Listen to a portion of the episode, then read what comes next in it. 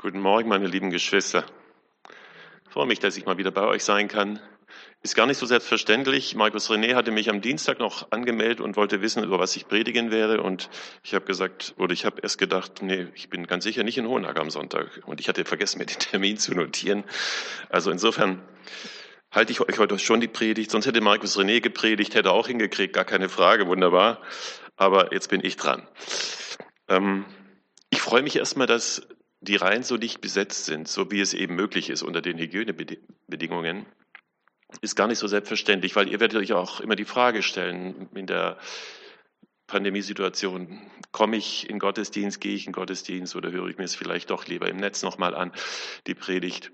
Aber dass ihr da seid, zeigt, dass es euch wichtig ist, Gemeinschaft zu haben, in den Gottesdienst zu gehen, bedeutet ja immer auch Gott die Ehre zu geben. Es ist ein Ausdruck, Gott die Ehre zu geben. Und deswegen finde ich so toll, dass ihr so treu auch kommt. Und es tut auch gut. Es geht auch darum, dass wir erbaut werden, ermutigt werden, um Kraft zu bekommen für eine neue Woche, die wahrscheinlich irgendwelche Überraschungen wieder mal parat hat. Und um dieses Thema geht es auch heute. Ich hatte die Predigt so genannt, äh, überraschende Wendungen. Es geht tatsächlich auch um Gebetserhörung und Gebet allgemein. Und wir sind ja, oder ihr seid ja hier in der Predigtreihe über Petrus und da habe ich mich direkt jetzt auch eingeklinkt.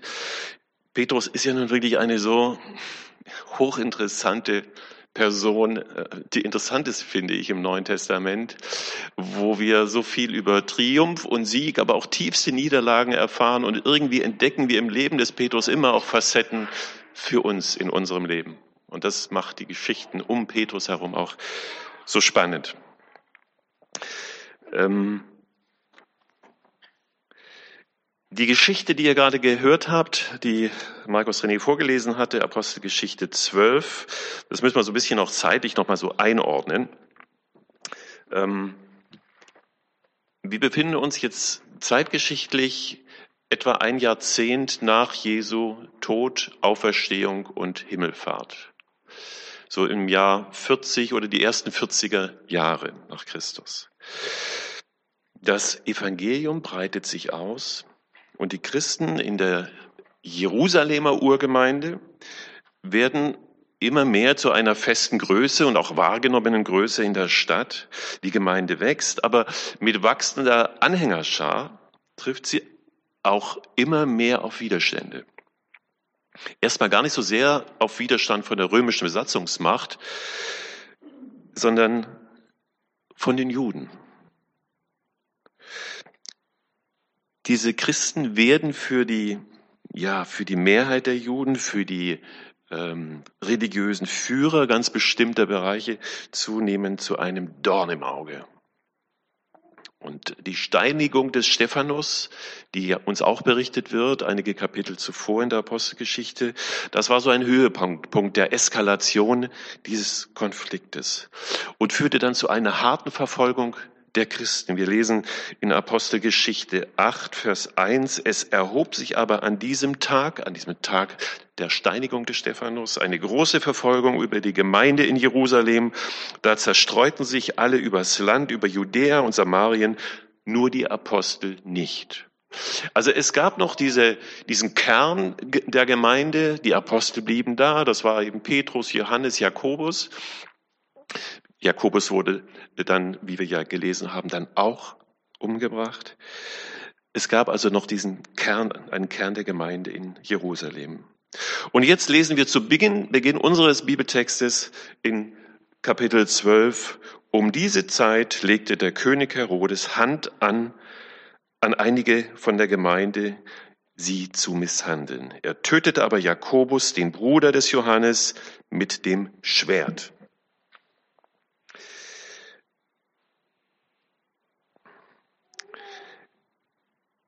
Und nahm auch Petrus gefangen, heißt es dann. Und nahm auch Petrus gefangen. Es geht also jetzt dem Führungspersonal der ersten Gemeinde an den Kragen.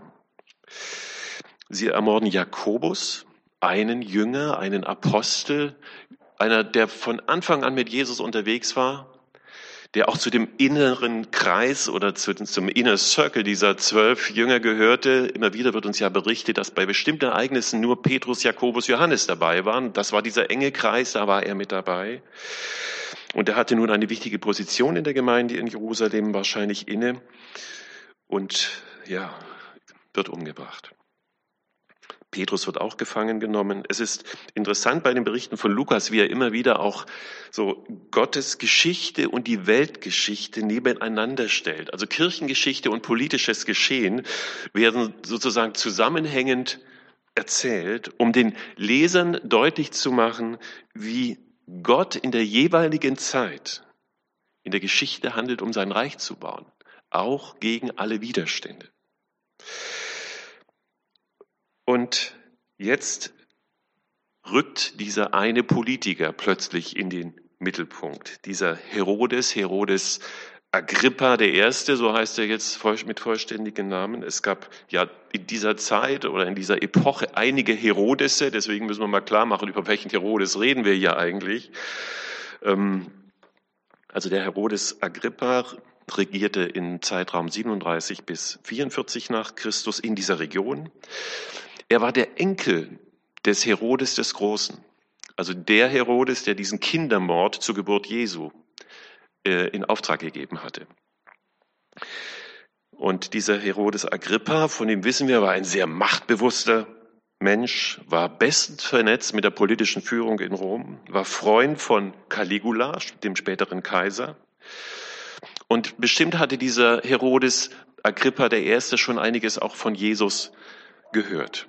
Denn sein Onkel, und jetzt kommt ein dritter Herodes ins Spiel, zur Erinnerung nur mal für uns, die, sein Onkel Herodes war der, der Herodes, zu dem Jesus im Passionsgeschehen nach Pilatus gebracht worden war, der auch Jesus befragte, aber Jesus schwieg. Und dann hat, dann wird uns berichtet, nur bei Lukas, dass er Jesus ziemlich äh, hart verspottet und verhöhnt hat. Also Jesus war für diesen Agrippa, Herodes Agrippa sicher kein Unbekannter. Und politisch gesehen wollte dieser Herodes Agrippa jetzt nur eines. Er wollte, wollte in dieser Region für Ruhe sorgen. Also wenn er seine Stellung gegenüber Rom festigen wollte, dann musste er den, den Pax Romana, den römischen Frieden auch in dieser Region aufrechterhalten. Und das, dazu gehörte eben dafür zu sorgen, dass es keine Unruhen und keinen Ärger gab. Und dazu brauchte er den Schulterschluss und suchte er den Schulterschluss mit den religiösen Führern der Region, mit den Juden, um sich natürlich bei diesem beliebt zu machen. Und dazu gehörte es auch, die Minderheit der Christen, die ja zumindest in Jerusalem allesamt Judenchristen waren, die kamen aus dem Judentum, ähm, dass er die hart in die Schranken verwies. Damit konnte er sich bei der Mehrheit der Juden beliebt machen. Und in diesem Zusammenhang lässt er den Apostel Jakobus ermorden. Hier steht in Vers 2 gleich in unserem Text mit dem Schwert ermorden. Daraus können wir so ein bisschen erahnen, dass es hier eher so um eine halblegale Meuchelaktion ging, ohne Gerichtsverhandlungen und so weiter. So, und als nächstes soll es jetzt den Petrus treffen. Jetzt ist Petrus dran. Wird verhaftet und wir lesen in Vers drei und vier. ich muss ja immer so ausschnittweise noch ein bisschen nachlesen. Und als er sah, dass es den Juden gefiel, fuhr er fort und nahm auch Petrus gefangen. Es waren aber eben die Tage der ungesäuerten Brote. Als er ihn nun ergriffen hatte, warf er ihn ins Gefängnis und überantwortete ihn, vier Wachen von je vier Soldaten, ihn zu bewachen denn er gedachte, ihn nach dem Fest vor das Volk zu stellen. Ja. Also Petrus kommt zunächst in Sicherheitsverwahrung, wahrscheinlich in die Burg Antonia. Das war eine Festung unmittelbar im Anschluss an den Tempelbereich. Ungewöhnlich war, dass so viele Soldaten zur Bewachung des Petrus abgestellt worden waren. Vier Soldaten, ah, vier Schichten. Also Herodes wollte nicht den Hauch eines Risikos eingehen. Gefangene wurden ja ohnehin schon mit, mit schweren Ketten, wahrscheinlich verrosteten Ketten an den Mauerwänden fixiert, festgemacht. Und Petrus erhält jetzt eine Sonderbewachung. Links ein Soldat, rechts ein Soldat, vor der Türe zwei Soldaten. Flucht ausgeschlossen. Und äh, Lukas berichtet das so, so sachlich, nüchtern, äh, sehr präzise. Also, und das Problem des Herodes war jetzt, dass in Jerusalem gerade das Passa gefeiert wurde. Da durfte kein Todesurteil vollstreckt werden. Und er wollte sich ja mit den Juden nicht verderben, dieser Herodes. Das hat ihn abgehalten davon, jetzt schon diesen Schauprozess und dann die Vollstreckung des Todesurteils zu veranlassen. Er musste warten bis nach dem Fest. Und das bedeutet natürlich Zeitgewinn. Zeitgewinn für den Petrus, Zeitgewinn für die Gemeinde in Jerusalem. Und die nutzt die Zeit, um zu beten für den Petrus. Aber die Gemeinde betete ohne Unterlass für ihn zu Gott, lesen wir. Wir müssen uns vorstellen, es war für die junge christliche Gemeinde eine ausgesprochen kritische Situation. Da war Wachstum, ja, aber es gab riesigen Druck, immer stärkeren Druck auf die Gemeinde. Wichtige Führungspersonen wurden inhaftiert, wurden umgebracht. Und wenn in den Gebeten vorher das so angeklungen ist, möchte ich auch nochmal fragen, ist es, dich, ist es überhaupt anders geworden? An so vielen Stellen in der Welt werden Christen verfolgt, wird das Führungspersonal der Gemeinden inhaftiert, um Gemeinde kalt zu stellen.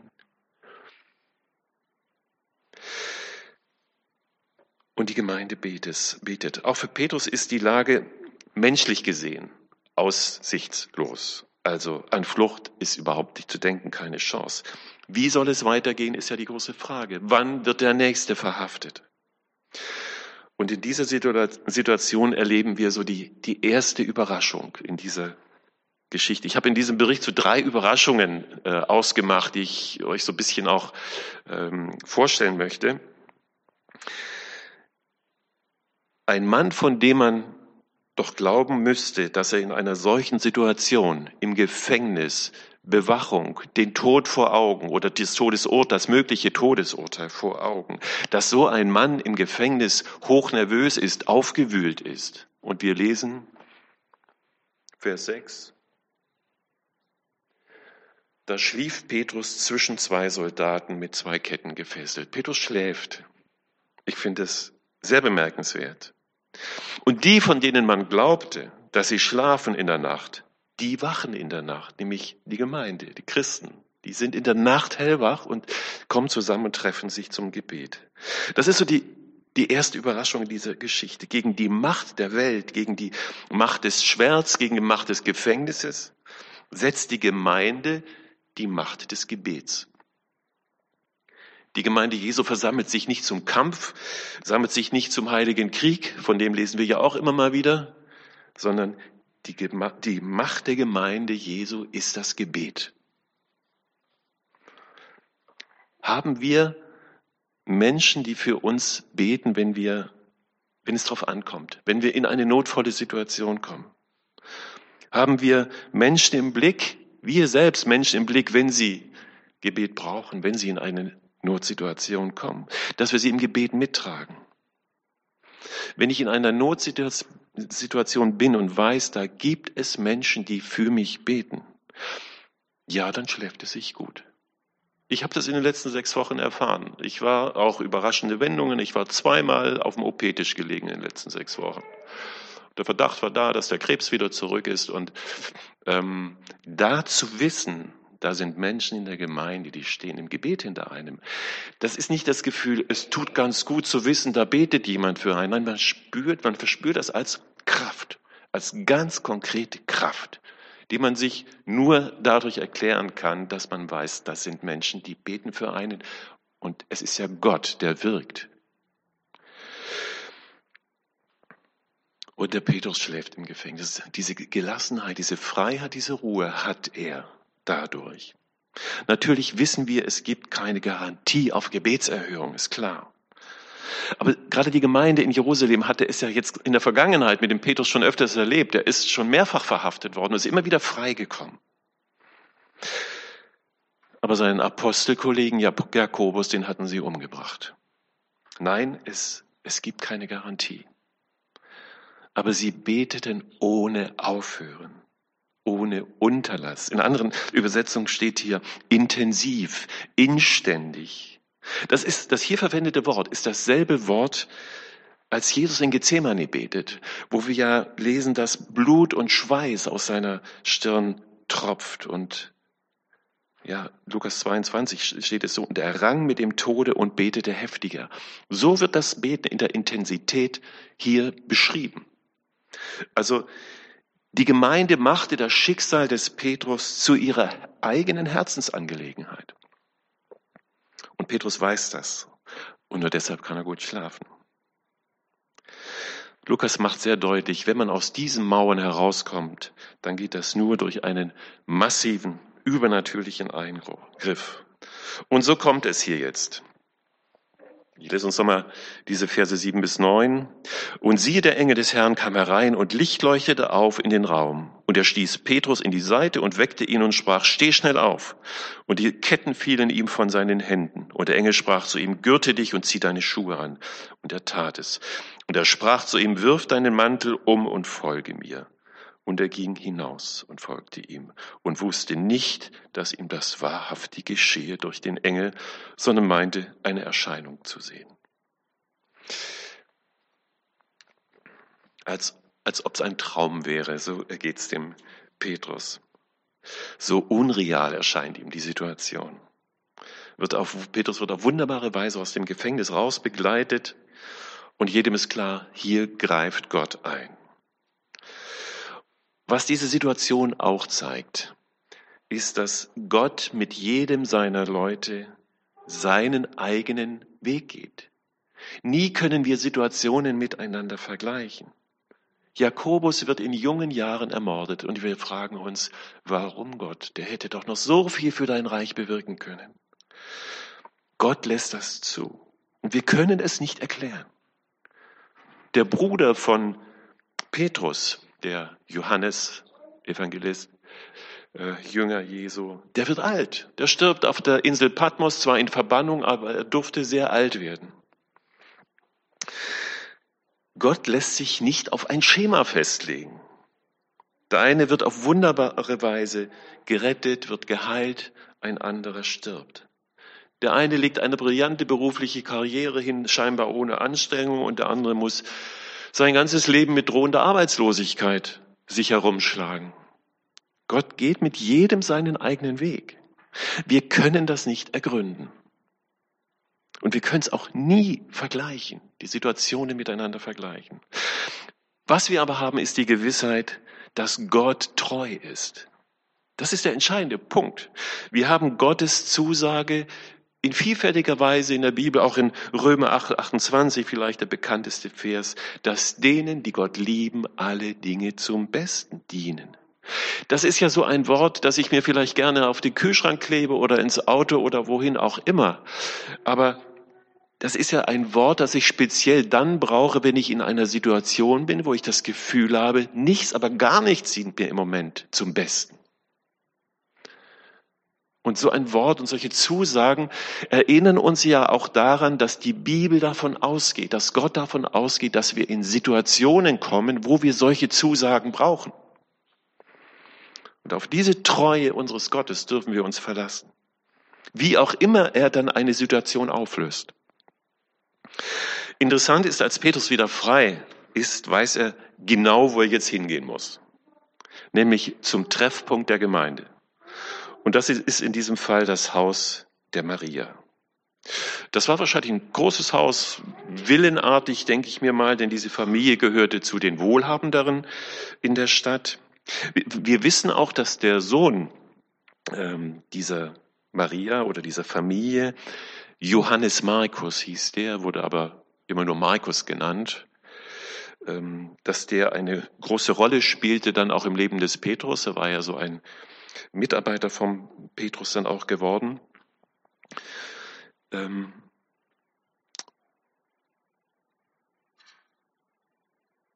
also scheinbar spielte dieses Haus für die junge Gemeinde in Jerusalem eine große Rolle.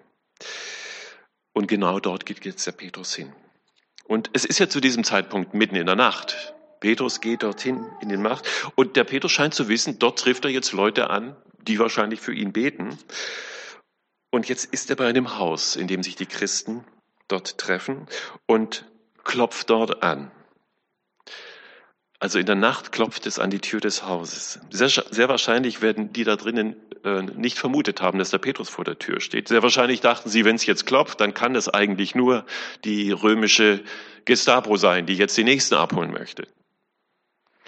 Und wir lesen dann ja weiter in Vers 13. Ich muss das mal kurz nochmal zitieren hier und lesen.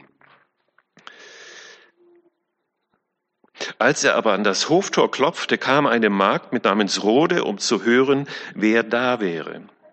Und als sie die Stimme des Petrus erkannte, tat sie vor Freude das Tor nicht auf, lief hinein und verkündete, Petrus stünde vor dem Tor. Sie aber sprachen zu ihr, du bist von Sinnen. Doch sie bestand darauf, es wäre so. Da sprachen sie, es ist ein Engel.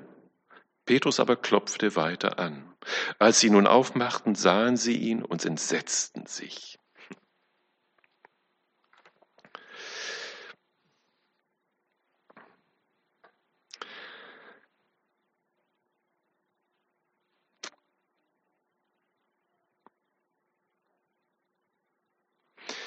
Interessante, der interessante Satz ist hier, als sie aber Petrus erkannte an der Stimme, rannte sie zur Tür und machte sie nicht auf. Ist irgendwie komisch. Sie ist so begeistert. Jetzt rennt sie, rennt sie erstmal rein zu den anderen und berichtet, Petrus steht der, äh, vor der Türe. Und die Reaktion der anderen ist, du bist von Sinnen. Vielleicht ist es ein Engel, ein Doppelgänger von Petrus. Petrus aber klopfte weiter an. Und als sie dann aufmachten, sahen sie ihn an und entsetzten, sie, entsetzten sich. Und ich finde, hier stehen wir vor der zweiten Überraschung in diesem Bericht. Eine Tür, von der wir dachten, dass sie ganz sicher nicht aufgehen würde, nämlich die Gefängnistür, die ging auf. Und eine Tür, von der man glaubte, die geht sofort auf, wenn da jetzt der Petrus dran klopft, die bleibt erstmal zu. Nämlich die typische Gemeinde. Also, Gott tut das Unmögliche, er bricht die Macht des Königs Agrippa, Herodes Agrippa, und die Menschen wollen es nicht für wahr halten. Wie schwer fällt es uns oft zu glauben? Wie oft fällt uns das Glauben schwer?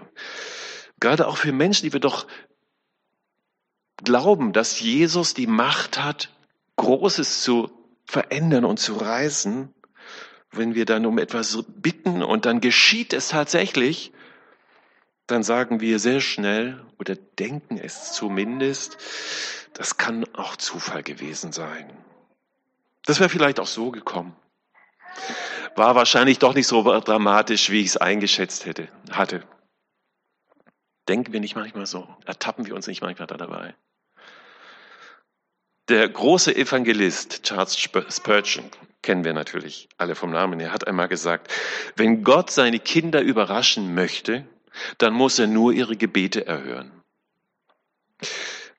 Ja, wir können es manchmal nicht glauben, wenn Gott tatsächlich eingreift.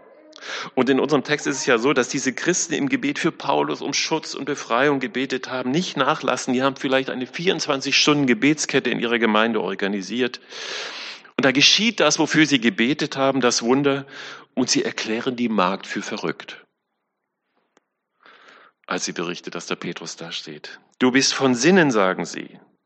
Der Petrus kann doch gar nicht da sein. Der ist doch im Knast.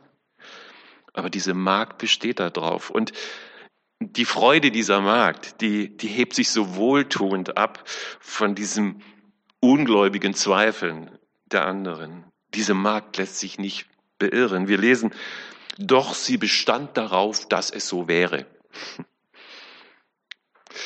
Von einer Gemeinde, die eher so im ländlichen Raum äh, angesiedelt war, äh, da gab es viel Landwirtschaft in der Umgebung. Eigentlich lebte die ganze Gemeinde von der Landwirtschaft. Ähm, da gab es eine lange, lange Dürrezeit. Und die Gemeinde hat gesagt, wir machen jetzt einen Gebetsgottesdienst, um für Regen zu bitten. Und es kamen sehr, sehr viele zu diesem Gottesdienst, zu diesem Gebetstreffen.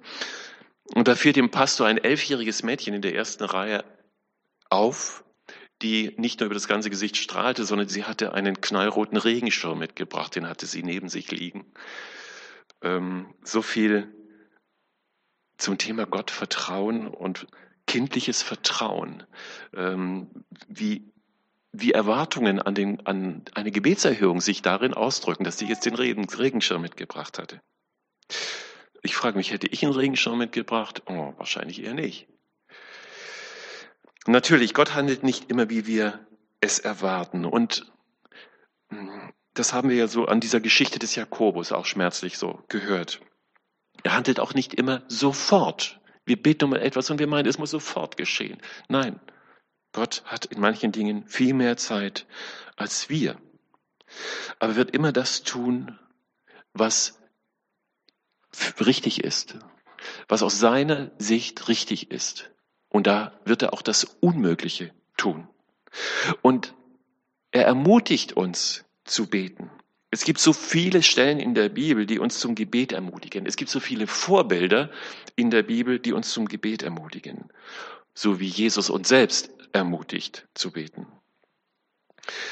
Als jetzt am nächsten Morgen bekannt wird, dass Petrus nicht mehr im Gefängnis sitzt, da geschieht Folgendes. Und das ist so der letzte Teil dieses Kapitels, sind nur, glaube ich, vier Verse. Die möchte ich jetzt noch ergänzend uns kurz vorlesen. Ab Vers 18 bis zum Ende des Abschnitts, Vers 25. Als es aber Tag wurde, entstand eine nicht geringe Verwirrung unter den Soldaten, was wohl mit Petrus geschehen sei. Als aber Herodes ihn holen lassen wollte und ihn nicht fand, verhörte er die Wachen und ließ sie abführen. Dann zog er von Judäa hinab nach Caesarea und blieb dort eine Zeit lang. Er war aber zornig auf die Einwohner von Tyrus und Sidon. Sie aber kamen einmütig zu ihm und überredeten Blastus, den Kämmerer des Königs, und baten um Frieden, weil ihr Land seine Nahrung aus dem Land des Königs bekam. Und an einem festgesetzten Tag legte Herodes das königliche Gewand an, setzte sich auf den Thron und hielt eine Rede an sie. Das Volk aber rief zu ihnen, das ist Gottes Stimme und nicht die eines Menschen. Alsbald, und das ist jetzt die, die Pointe nochmal am Ende oder die, das Ende dieser Geschichte, alsbald schlug ihn der Engel des Herrn, weil er Gott nicht die Ehre gab. Also die Menschen haben ihn Gott gleich verehrt und ihm das zumindest so gesagt, weil er Gott nicht die Ehre gab. Und von Würmern zerfressen gab er den Geist auf. Und das Wort Gottes wuchs und breitete sich aus.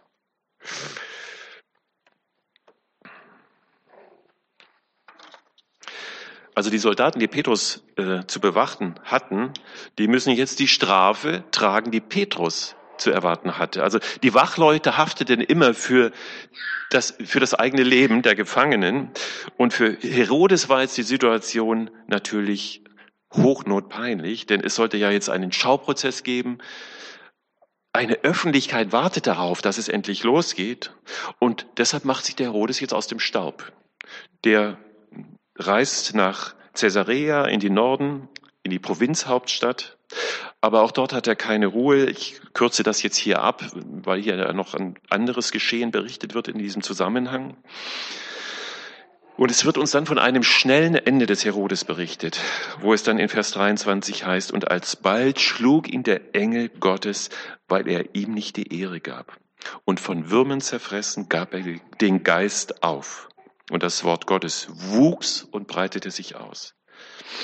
Und hier jetzt am Schluss dieser Geschichte stehen wir vor der, vor der letzten großen Überraschung, nämlich ein Mann, von dem man glaubte, dass sein Leben bald zu Ende sein würde, nämlich Petrus, hat noch viele Jahre bekommen, kann das Wort Gottes noch viele Jahre in die Länder tragen, zu den Menschen.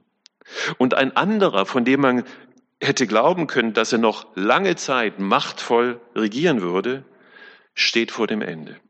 Und das ist Herodes. Interessant, dass nicht nur die Bibel dieses Geschehen äh, um Herodes Agrippa dem Ersten hier berichtet, sondern auch der Geschichtsschreiber ähm, Josephus hat von diesem Ereignis ausführlich äh, berichtet. Und sein Bericht ergänzt auch sehr, sehr klar den Bericht dieses Lukas hier in der Apostelgeschichte. Zeigt auch, wie verlässlich Gottes Wort ist. Äh, Josephus berichtet, dass Herodes, Herodes fünf Tage lang an heftigsten Magenschmerzen litt, nicht mehr zur Ruhe kam und dann qualvoll stirbt. Er bestätigt also das in seinem Bericht. Und Lukas berichtet ja, dass Würmer die Eingeweide des Königs aufgefressen und zerstört haben. Also ein grauenvoller Tod. Und so, so endet dieser Bericht. Am Anfang erscheint dieser Herodes übermächtig. Er bringt Leute um, die sich ihm in den Weg stellen oder die seine Macht dann unterstützen könnten. Er verbreitet Angst und Schrecken in der Gemeinde. Jakobus ermordet, Petrus ins Gefängnis geworfen. Die ganze Gemeinde betet und betet. Und dann dieses tragische Ende dieses Herodes.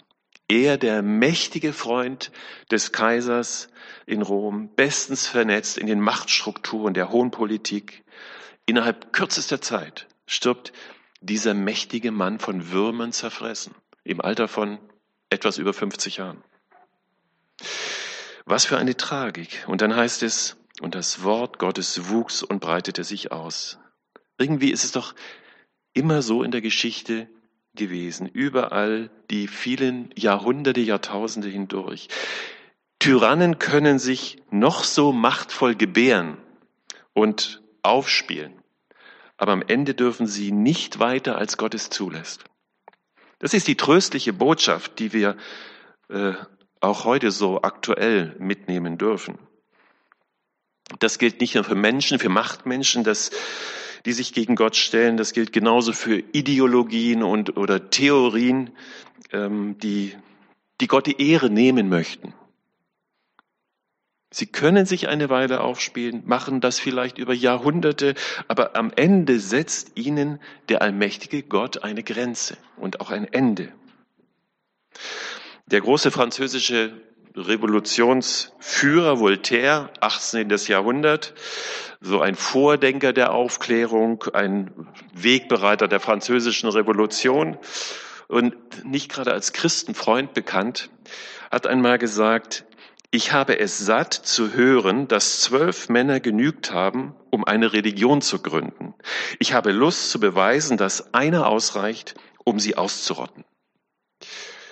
Er war überzeugt, er würde mit seiner aufklärerischen Kritik, auch Religionskritik, das Christentum ganz schnell ausrotten können. Voltaire starb dann irgendwann in Paris und sein Wohnhaus wurde später der Sitz der britischen Bibelgesellschaft in Frankreich. Ich glaube sogar bis heute. Das ist Gottes Ironie, der die Mächtigen nicht weiterkommen lässt, als es sein Wille erlaubt. Und es ist so ein riesiger Trost doch auch für uns, dass wir uns auf diesen Gott verlassen können. Und wir Christen und auch nicht wir als Gemeinde gehen von einem Triumph zum anderen. Die, die Apostelgeschichte, wenn wir sie durchlesen, das ist keine Sieges- oder Triumphgeschichte der Gemeinde Jesu. Da ist viel von Angst, da ist viel von Not und ja auch Verfolgung und auch von Niederlagen die Rede. Aber am Ende wird immer deutlich, Gott hat immer die Fäden in der Hand und er führt seine Gemeinde zum Sieg und sein Wort setzt sich immer durch. Und wir dürfen uns auf diese Zusage seines Wortes, die Zusage Jesu selbst verlassen, der gesagt hat, ich baue meine Gemeinde und die Pforten der Hölle werden sie nicht überwinden. Und ich möchte uns einfach dazu ermuntern, diese, ja, diese drei Entdeckungen aus dieser Geschichte nochmal so ein bisschen zu überdenken, mitzunehmen in die neue Woche. Ich fasse es nochmal zusammen. Also die erste Überraschung war, wir als Gemeinde dürfen für die beten, die in Not sind, damit diese ruhig schlafen können, damit sie gesund werden. Und das ist so ein großes Vorrecht, was wir als Gemeinde tun dürfen, dass wir füreinander eintreten dürfen. Und ich möchte auch ausdrücklich dazu immer wieder ermuntern, dass wir da offen damit umgehen und sagen, ich habe hier ein Problem, bitte betet für mich. Und dann kann eine Gemeinde diese Kraft des Gebetes wirklich auch erfahren. Und dann dürfen wir ein zweites uns bewusst machen. Wo gebetet wird, gehen tatsächlich Türen auf. Die schwersten Ketten, die schwersten Torriegel gehen auf. Und ein drittes können wir mitnehmen. Gott allein bestimmt über unsere Lebenslänge. Das mag vielleicht hart klingen, aber aus dieser Geschichte können wir das erkennen. Gott allein bestimmt über unsere Lebenslänge. Sehen wir bei Petrus und wir sehen es bei Jakobus. Gott gebraucht uns so lange, wie er es für richtig hält. Und selbst wenn du vielleicht jetzt im hohen Alter hier bist und die schlimmsten ärztlichen Diagnosen hast, hindert das Gott nicht daran, dich noch ganz, ganz lange einzusetzen, um für sein Reich zu arbeiten. Es kann aber auch sein, dass jemand mitten aus dem Leben rausgerissen wird und wir es nicht verstehen. Aber auch dann dürfen wir wissen, dass Gott keine Fehler macht und dass er seine Leute behutsam an der Hand führt und ans Ziel bringt. Also halten wir das fest. Aber halten wir eben auch fest, der Weg mit Jesus kann manchmal ganz schön schwer sein, manchmal auch voller überraschender Wendungen. So wie du das auch, Markus René, in deinem Zeugnis gesagt hast. Ich habe nicht gedacht, dass sich daran noch mal was ändern könnte, hast du gesagt. Und dann greift Gott ein. Und das ist etwas Wunderbares. Wir sind immer an seiner Hand und er lässt uns nicht im Stich. Und am Ende setzt er sich immer durch. Amen.